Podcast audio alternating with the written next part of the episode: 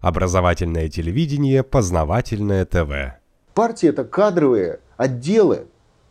Потому что в партии просто подбирают будущих сотрудников государственных органов в области, э, в области э, публичной деятельности э, представительских органов власти.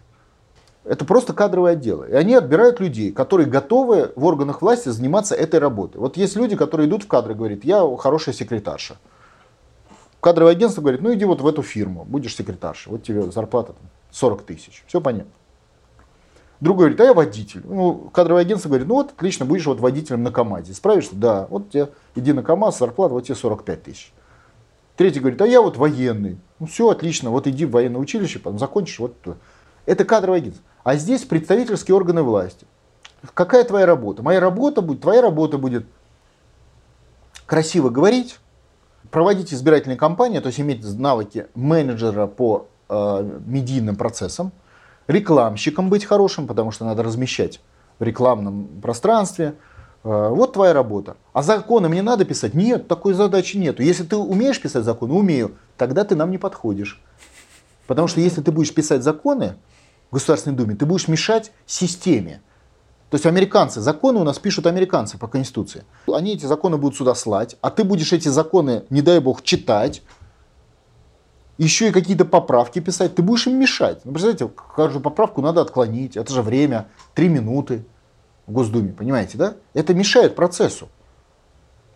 Если ты грамотный специалист по написанию законов, ты будешь волей или неволей, ты будешь заниматься саботажнической деятельностью по отношению к внешнему управлению страной. Потому что твоя поправка три минуты рассматривать. Твой закон полчаса рассматривать. Ты не нужен такой. Вон Федоров вносит закон, Дума его обсуждает целый час. За этот час можно принять пять американских законов, понимаете? И пойти домой. И пойти домой. А тут мешают. В этом проблема. Мало того, мне он понравилось уже, вчера смотрю, уже в Думе начались предложения, давайте поменяем регламент, вообще не будем у депутатов законы принимать, потому что мы уже додоели. Я себе официально, официально, посчитайте. Давайте в Думе поменяем регламент, предлагают, потому что надоели депутаты со своими законами, мешают. Мешают управлять страной по линии Вашингтона. Я официально говорю, вот уже публично это сказано, будет рассматриваться.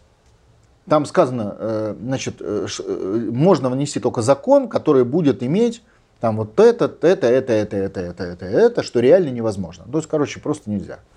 Ну, то есть депутатов предлагается лишить права вносить, что, вносить закон. Да, что логично. Потому что в системе их законы не нужны. Право депутатов вносить законы это скорее такой атовизм, э, атовизм фиктивного свойства. Вот артист в театре играет Цезаря. Цезарь это вообще император.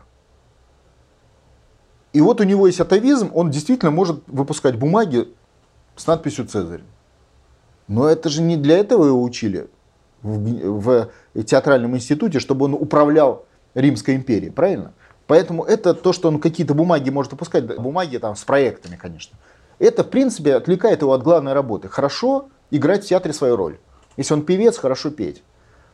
И пока это была фикция, которая помогала, помогала ему вжиться в роль, это было вроде неплохо. Но когда э, ужесточилась система управления в театре, новый режиссер пришел, он сказал, так, слушайте, достали вы со своими, значит, Перерывы на курение отменяю, перерывы на кофе отменяю, всякую чушь писать вам запрещаю. Вот это сейчас мы и наблюдаем.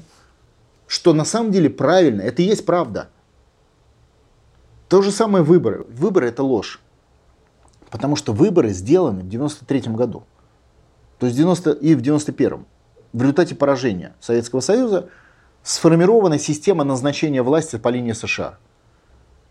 И здесь предоставлено вот это право на выборы через партийную систему для цели спускания театрального пара. То есть это, это зрелище, это не, не, не хлеб, это хлеба и зрелищ, да, это, это спектакль. И этот спектакль, я, кстати, не говорю, что на выборы не надо ходить, например. Просто относиться к ним надо, вот как европесня, как это. И каждый может на этой европесне, Евровидение, да, послать смс и, соответственно, кто-то там победит из числа значит, певцов. А вы, вы в это верите? Нет, я говорю, как это устроено. То есть вы смотрите телевизор, вам нравится певец, вы посылаете смс вы за него проголосовали. Вот то же самая система выборов.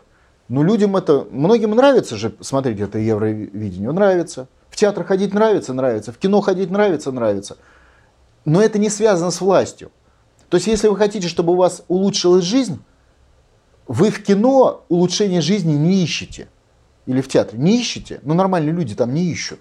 Вы можете, конечно, пойти в, театр на спектакль с Цезарем и написать ему слезную жалобу. Прошу, уважаемый Цезарь, ты же император и диктатор, улучшить мою жизнь. Можете так сделать? Можете. Но это... А он тоже ответ напишет. И он вам напишет ответ. Но это будет глупость сама по себе. Мало того, он может даже быть искренне вам сочувствовать. И в своем ответе он может максимально к вам как бы войти в положение. Но это никак не связано с улучшением вашей жизни вообще. Это по другой кафедре. Вот, вот как это устроено. Вот это же история с выборами. Ходить на выборы это, это хорошо, приятно, но это шоу. И побеждают там шоумены, лучше всего подающие представительскую функцию. Ну, да. То есть лучше всего рекламу, лучше всего административный ресурс, лучше всего говорящий, но говорить, это тоже можете как хотите говорить, все равно говорите не вы, а система, которая как бы вас поставляет, вас предоставляет. То есть что надо, ваши слова как угодно можно переиначить. Вы говорите хорошо, а вам могут так коряво поставить, что никто это не поймет.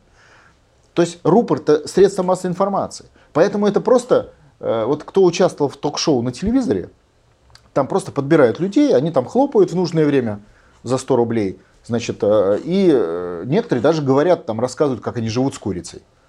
Но это шоу. И от, отбирает, что сказать, кто скажет, как хлопать и когда хлопать. Режиссер. И этот режиссер, у него все прописано, у него это шоу. У него Цезарь не по-настоящему, у него депутаты не по-настоящему. С самого начала. Причем парадокс в том, что в принципе сам по себе статус депутата всегда такой. Это ложь даже не англосаксонского типа, это ложь в принципе технологии представительской демократии, которая появилась с момента первой Государственной Думы, введенной российским царем по требованию иностранных организаций, а не просто так. Вы думаете, что царь-то вдруг решил так вот? Ограничить свои полномочия. Ограничить свои полномочия. И придумал эту историю. А англичане продвинули этот вопрос. То есть изначально они понимали, что это вот такая а, отвлекалого липового свойства. Ну, само по себе. То есть советский парламент, Верховный Совет, был такой же. Только честнее. Знаете почему? Потому что в отличие от сегодняшнего парламента, я смотрю, депутаты говорят, мы решили, мы там то решение приняли, мы такой закон. Советские парламентарии открыто говорили, мы приняли решение в исполнении решения ЦК КПСС и Политбюро. Ну, как бы честно. Понимаете? То есть там честности было больше на порядок. Да, они говорили, мы выполняем решение, мы просто чиновники, которые, которым повезло, мы вот я из доярки, я из колхозника, меня избрали в Верховный Совет Советского Союза по квоте доярок, по квоте столеваров, помните, как было? По квоте, значит, ну я понимаю, да, вот я именно представитель народа, и как мне скажет партия ЦК КПСС, я так и голосую. Я честно об этом говорю. И я на выборах обязуюсь говорить. А депутаты же на выборах не обязуются. Они же врут. Они же не говорят, что я честно буду выполнять приказы Соединенных Штатов Америки. Вы слышали хоть одного депутата, который бы на выборы вышел и сказал, я честно буду выполнять приказы США. До последней края капли крови служить Вашингтонскому начальству. Вы такое слышали? Нет, конечно. И это знают все. Познавательная точка ТВ. Много интересного.